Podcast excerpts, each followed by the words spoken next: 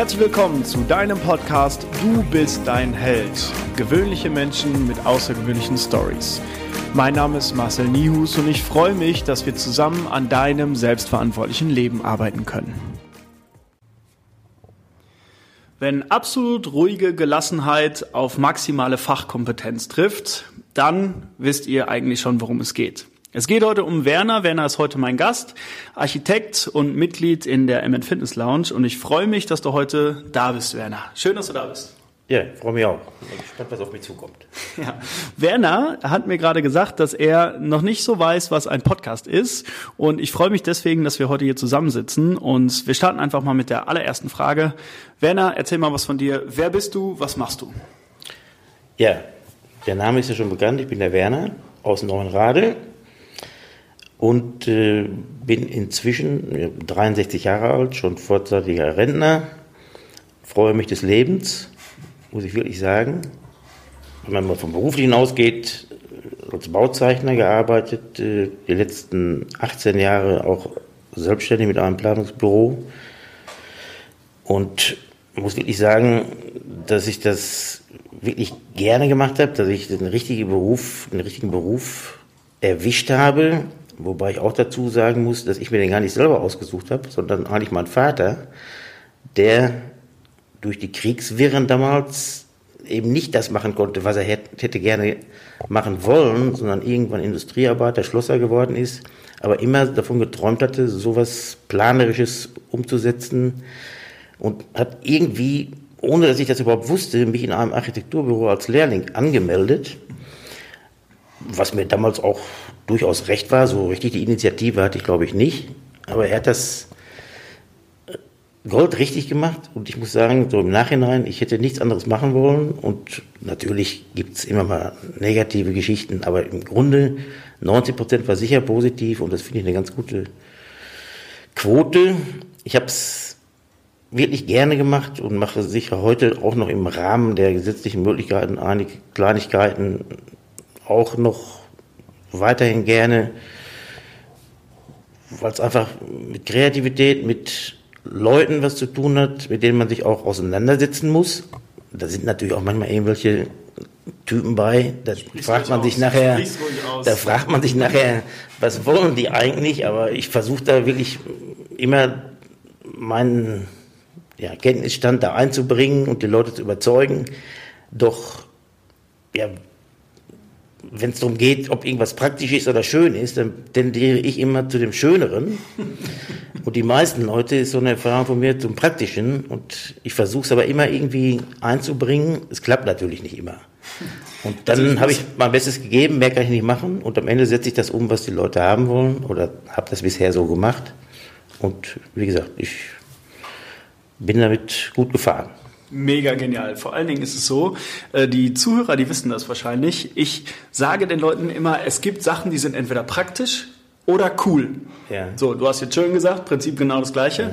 Und ähm, ich kriege immer wieder Nachrichten und die Leute sagen, nein, es gibt auch Sachen, die sind praktisch uncool. Sage ich ja, aber die kosten extrem viel Geld. Ja, ja. Und deswegen finde ich es so spannend, dass du das jetzt direkt in der ersten Minute sagst. Es gibt mhm. Sachen, die sind praktisch oder schön. Mega cool. Aber noch spannender finde ich, dass du einfach den Beruf gemacht hast, wo dein Papa gesagt hat, okay, das machst du jetzt, Werner. Los geht's. Wahnsinn. Wie hast du dich dabei gefühlt im ersten Moment, so dass dein Papa gesagt hat, so Werner, du bist jetzt da angemeldet?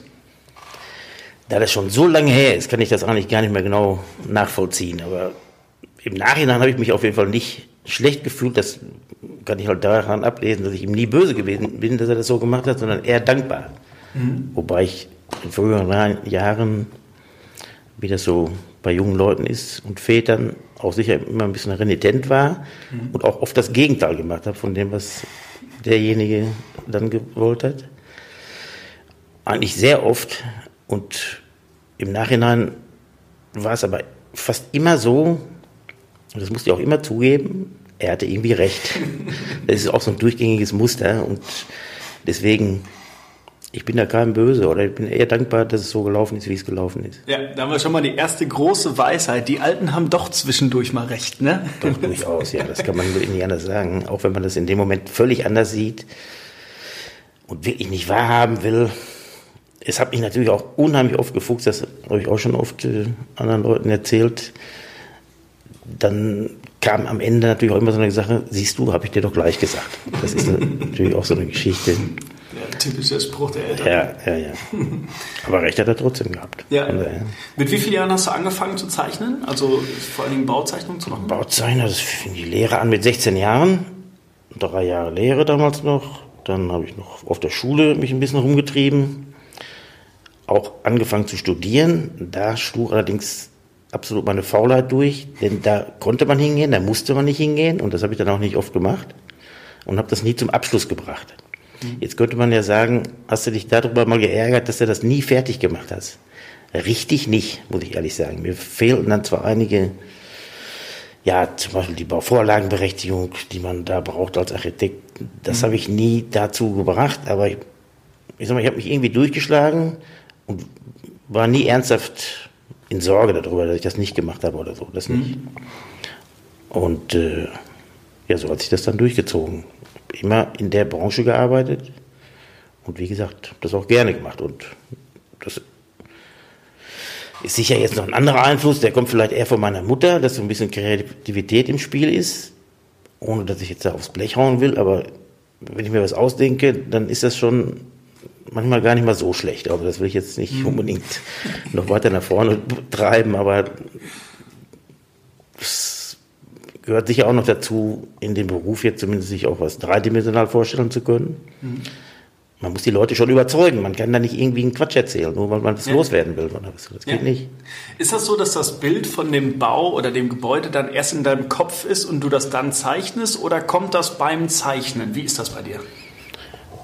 Das ist, das kann ich auch genau sagen. Die, man, die, die Kundschaft oder die Leute kommen ja auch unterschiedlich an. Einige haben schon ein Modell fertig. Dann denkst du, toll gebaut, aber irgendwie Mist. Oder wenn sie, wenn sie noch nichts haben, dann sage ich ihnen, was mir am liebsten ist, das ist nämlich die Geschichte, dass man das verbal formuliert, was man will, und nicht schon irgendwas vorfabriziert hat. Und dann kann ich aus diesen vielen, auch völlig zusammenhanglos vielleicht erzählten Geschichten versuchen, das zusammenzuknüpfen und daraus was zu entwickeln, was da möglicherweise den Leuten auch entgegenkommt. Warst du immer schon kreativ, auch in der Schule, oder warst du eher so der, der Mathe und Physik gut fand? Erstaunlicherweise fand ich Mathe und Physik gar nicht gut, konnte es aber trotzdem ganz gut. Und eher auf der kreativen Schiene. Ich konnte also schon wirklich auch ja, gut malen im Kunstunterricht oder irgendwelche Köpfe, Pferdeköpfe oder was weiß ich, wo andere zwar Augen, Nase, Mund gemalt haben, da konnte man bei mir schon mal erkennen, was das für ein Tier sein sollte. Cool. Und wie kam es dann dazu, dass du selbstständig geworden bist? Also du hast mir gerade gesagt, seit 2002 bist du selbstständig. Wie kam es dazu? Ja, das war eigentlich äh, durch eine wirtschaftliche Situation, die sich da ergeben hatte. In dem Büro, wo ich vorher halt gearbeitet habe. Es bot sich einfach an, jetzt was Eigenes zu machen und habe ich auch lange überlegt und bin auch sicher erst zum Arbeitsamt gelaufen, der hat mir was angedient. Ich weiß noch genau, wie ich einmal vor dem Vorstellungsgespräch die Kurve gekratzt habe, bin gar nicht hingegangen, weil ich das irgendwie gar nicht wollte und habe dann dieses Planungsbüro gegründet, wo ich ja heute sage, das war das war Gold richtig. Mhm. Man weiß ja nie, klappt oder klappt es nicht. Und das ist auch so eine Geschichte, wo ich immer sage, man muss es probieren, mhm. sonst weiß man es auch nicht. Wow. Ganz, ganz groß. Und vielleicht kannst du dir das gar nicht so vorstellen, aber es gibt halt gerade so eine Generation, so im Alter von 18 bis 25 ungefähr, die wissen überhaupt nicht, was sie machen sollen. Und dann gibt es die Generation, die will jetzt unbedingt erfolgreich werden. Das heißt, die wollen ihr eigenes Business starten, die wollen Geld machen, Porsche fahren. Und ähm, manche haben davor wirklich Angst, weil sie sagen, ah, das könnte schiefgehen, das könnte schiefgehen. Und andere sagen, ich mach's jetzt einfach. Das heißt, du warst halt maximal der Machertyp, hast gesagt, okay, ich gehe jetzt aus dem Anstellungsverhältnis raus, gehe in meine Selbstständigkeit und riskiere das. So muss man das ja einfach sagen. Ja, so kann man das schon sagen. Und wie gesagt, es hat ja auch funktioniert. Also das würde ich auch wirklich jedem anderen raten. Die beiden sag mal, konträren Typen, die du gerade angesprochen hast, die sind mir auch schon bekannt, also auch im, im Umfeld. Und ich finde aber auch beide nicht schlecht. Also derjenige, der nicht weiß, wo es hingehen soll. Man kann auch ruhig mal ein Sabbatjahr einpflegen. Oder ich finde das total klasse, wenn junge Leute mit dem Abi fertig sind und sagen, jetzt mache ich erstmal ein Jahr Australien. Mhm. Work und Travel oder ja. wie das alles heißt. Da geht mir das Herz auf. Das finde ich total klasse, weil das sind Sachen, die man, da zehrt man das Leben, das ganze Leben von. Ja. Und arbeiten kann man noch genug. Ja.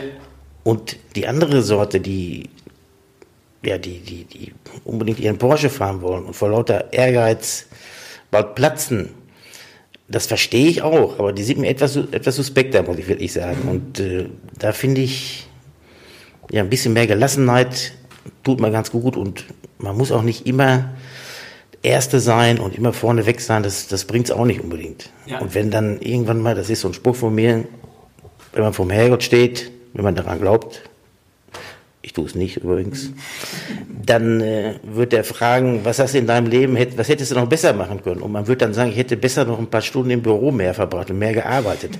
Dann merkt man ja schon, dass das nicht sein kann.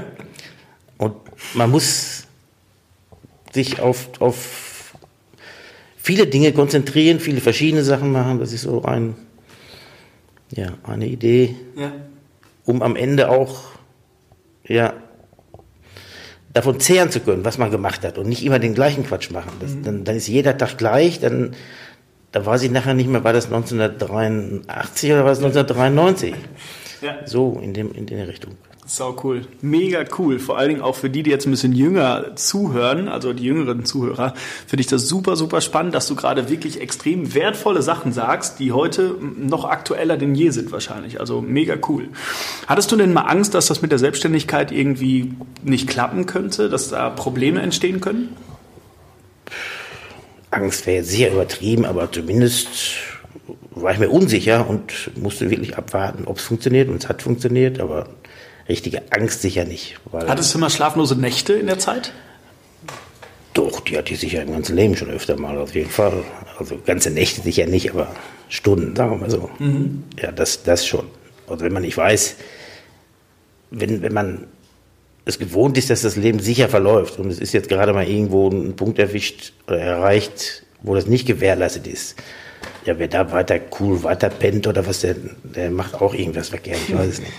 Ja, meinst du, das ist so ein Punkt von Leidenschaft dann irgendwie? Also wenn du deine Sache wirklich liebst, dass du dann äh, nachts auch schon mal wach liegst und es dir nicht einfach am Arsch vorbeigeht? Das auf jeden Fall. Also wenn einem, wie du das ja richtig formulierst, alles am Arsch vorbeigeht, dann ist auch irgendwas verkehrt. Also ich habe jetzt vor kurzem noch was gelesen, wo es auch darum ging, welche, welche Typen zufrieden sind und am zufriedensten sind nach diversen Kriterien. Gibt es ja Umfragen ohne mhm. Ende. Und da war eine Geschichte bei, die hat mir ganz gut gefallen. Das war, war so eine Gruppe rausgestellt, die halt, wenn sie was machten, auch das gewissenhaft machten. Und nicht Larifari, sondern das wäre auch noch so ein Credo von mir, würde ich sagen, wenn ich, nicht, dass ich das alles richtig gemacht habe und mhm. da Weisheit mit dem Löffel. Ja, habe ich absolut nicht, auf keinen Fall, will ich auch nicht. Ja. Aber das ist natürlich am Tagesende, wenn ich was gemacht habe am Tag, was mich zufriedenstellt. Dann kann ich auch besser schlafen, das ist ja ganz klar. Wenn ich den ganzen Tag nur irgendeinen Mist mache oder was mache, was andere Leute von mir sehen wollen, was mir überhaupt keinen Spaß macht, ja, dann, dann ist der ganze Tag Mist. Und wenn der Tag Mist ist und der nächste auch wieder, dann ist die ganze Woche Mist. Und wenn die ganze Woche, das ganze Jahr und so weiter. Man muss schon jeden Tag auch sehen, dass man auch was ja, Spaß hat auch irgendwo ja. bei, der, bei der Freude und auch bei dem, was man unvermeidbar machen muss. Ja. Nämlich arbeiten. So ist es. Sau cool, mega cool. Jetzt hast du gesagt, du warst kurz vor einem Bewerbungsgespräch, aber hast dann doch gesagt, nee, m mm, -m, mm, da habe ich ein schlechtes Bauchgefühl und dann bist du wieder abgehauen. Was war das? Was war das für ein Job, wo du antreten solltest? Das war auch in einem anderen Architekturbüro, ein Job als Bauzeichner in der Phase, wo ich halt überlegt habe, mache ich jetzt selber was oder mache ich es nicht? Und am Ende hat es eigentlich noch dazu beigetragen, also man musste da hinfahren vom Arbeitsamt, sonst wurden die, wurde das Geld gekürzt. Das, mhm. das war der einfache Zusammenhang. Und dann habe ich aber kurz vorher beigedreht und habe praktisch in dem Moment mich entschieden, das doch anders zu versuchen. Das war der Moment in dem, auf jeden Fall. Da kann ich mich noch gut daran erinnern. Ich weiß noch genau, wo das war. Ja. Glaube ich. Sau cool. Ich hatte genauso einen Moment. Bei mir war das, ich war auf der FIBO, der Fitnessmesse, ja. und äh, wollte gerade Verträge unterschreiben für Geräte, die du jetzt unten kennst. Ja. Und in dem Moment habe ich so zu dem Verkäufer gesagt, ich so, nee, sorry, ich muss noch was klären. Ja. Bin zu meinem damaligen Geschäftsführer, der mein Geschäftspartner werden sollte. Wir wollten das eigentlich zusammen machen. Mhm. Habe ich mich mit ihm getroffen und ich habe gesagt, du, pass auf, Thomas, es tut mir leid, aber ich muss das alleine machen. Irgendwas hat in mir gesagt, ich muss es alleine machen. Und das war, glaube ich, genau so ein Moment, wo ich auch genau weiß, wie ich wo war da in diesem Moment und mhm. Ganz klar vor mir. Ja. ja. Cool. So, jetzt bist du 63. Jetzt stell dir mal vor, wir sind noch mal 36 Jahre weiter und du bist 99 Jahre alt. Was ist so die eine Geschichte, die du deinen Enkeln erzählen würdest? Ja, das ist natürlich jetzt wirklich eine Frage. die ist ja nun. Es gibt diese eine Geschichte, gibt es ja gar nicht. Das müsste ja wirklich eine ganz herausragende Story sein, die man sich jetzt so hochgehängt hat, dass man die wirklich noch loswerden will. Da gibt es eigentlich gar nichts. Ich hatte ja, vielleicht eine Sache, was vielleicht zusammenpasst mit dem, was ich eben gesagt habe, dass man, dass ich das gut finde, wenn Leute auch mal, die nicht wissen, was sie, was sie machen sollen, auch mal verreisen. Irgendwie, man muss auch mal was, was Außergewöhnliches machen. Das, das finde ich irgendwie gut. Und da habe ich jetzt nicht so wahnsinnig viel drauf, aber ich bin zumindest mal mit 20 Jahren mit einem Auto losgefahren, was wirklich nicht ansprang und auch sonst nicht so ganz, ganz astrein war. Und habe dann mit dem Kumpel zusammen neun Wochen Europa bereist. Geil. und in der Hoffnung, es war jetzt im Januar, es war sehr kalt, nach dem Motto, wenn wir nach Süden fahren, wird es ja wärmer, dann springt das Ding schon an. Also so, es war aber nicht der Fall, es sprang nicht an, sondern ganz im Gegenteil, es ging immer mehr kaputt. Dann ging die Heizung nicht mehr, dann fiel der Auspuff ab, es war einfach die letzte Karre. Aber Geil. ich will damit auch nur sagen, man muss nicht alles zu Ende planen und durchplanen von Anfang an, sondern einfach mal loslegen.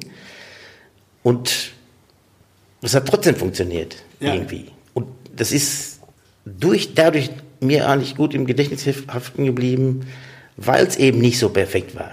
Mhm. Also andere Reisen, wo nichts, ja, die, die glatt gelaufen sind, da, Hast du nicht mehr im Kopf? Da, weiß ich gar nicht mehr genau, was war denn das überhaupt? Das weiß ich gar nicht. Das war einfach, ja, einfach mal probieren, einfach machen und wird schon gut gehen. Und bei ja. der Gelegenheit kann ich mich auch noch, ja, gut daran erinnern, weil das, das war einfach so ein alter Heckflossen-Daimler, Karre, die partout eben, wie gesagt, nicht ansprang. Und wir sind nach Kreta gefahren.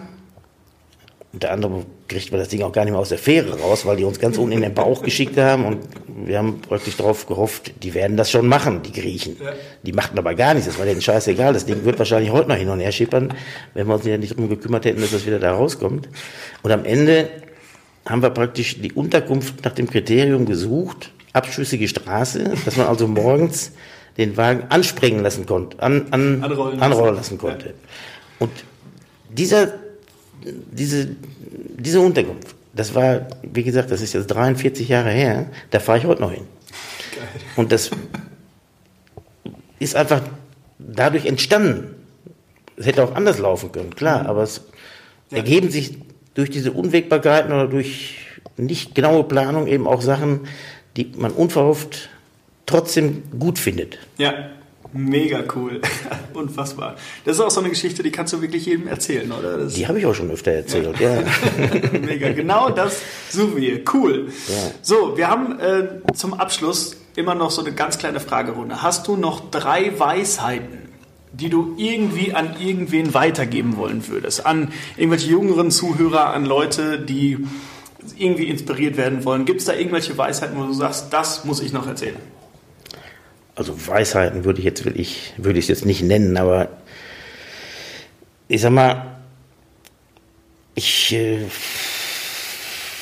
ich, ich würde jedem empfehlen, wenn er was macht, wie gesagt, was ich eben schon gesagt hatte, mit, schon mit Werfe das machen und mit Gewissenhaftigkeit, mhm. aber nicht übertreiben. Nicht alles perfekt machen wollen. Also da bin ich echt der Meinung, wenn man was zu 90 Prozent macht, dann reicht das. Die anderen 10 Prozent, die fressen so viel Energie, und das kenne ich wirklich aus der Verwandtschaft, die auch Doktorarbeiten geschrieben haben und sind dabei bald verzweifelt an, der Perfektion, an dem Perfektionismus. Ja. das braucht meiner Meinung nach kein Mensch, sondern man muss auch mal mit weniger, etwas, etwas weniger zufrieden sein, dann ist es auch schon gut. Mhm. Das wäre so eine Erkenntnis, die, mhm. die sich so. Nummer zwei?